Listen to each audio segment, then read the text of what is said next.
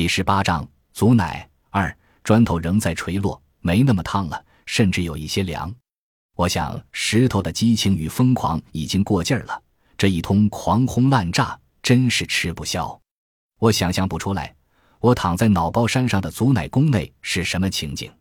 虽然我骂他癫狂，可我知道他肯定能做出来，我无力也不可能阻止。蚂蚁又窜了，我浑身麻痒，耳边消停一会儿也好。我觉得他该歇歇了，说这么久也累了。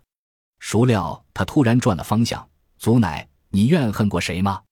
我暗暗心惊，因为我知道乔石头不会无缘无故问这个问题，必有深意。当然有过，父亲暴尸荒野。我孤寒绝望时，恨不得长出毒蛇的牙齿、饿狼的利爪，在接生的路上遭遇歹徒。我祷告上苍碎其筋骨，残其耳目，守着被子弹射穿的骨肉。我想变成利刃，穿透凶手的喉咙。甚至我撅在台上，拳脚、唾骂、痛斥如冰雹砸落。我也生出过愤怒与怨恨，但我终是选择了原谅。至于一时脑子犯浑、小打小闹的。我拖着伤腿往回走的路上就忘了，某个妇女骂我没尽心尽力，她生产过程比别的女人长，孩子变成了哑巴，后来又痛哭着忏悔让我抽他，结果是他掌嘴惩罚自己。另一个老汉白天踹了我一脚，晚上包两个烤土豆向我赔罪，而踢断我肋骨的刘春见了我总是躲着走，苦中隐痛，迫不得已。诸如此类，我都明白。确实，我有过怨恨，但都丢掉了。石头就是这样，你可明白？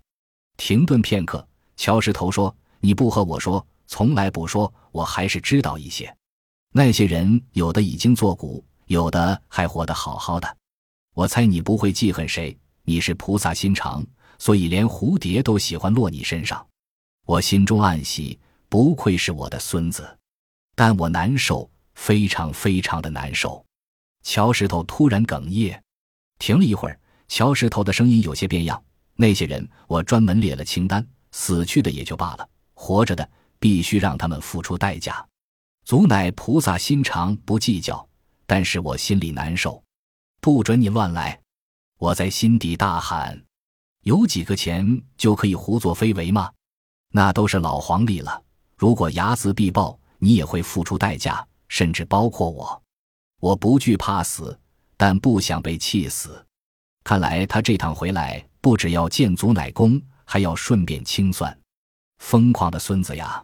你要我怎么向你黄土掩埋的父亲交代？蚂蚁在窜，蚂蚁在窜。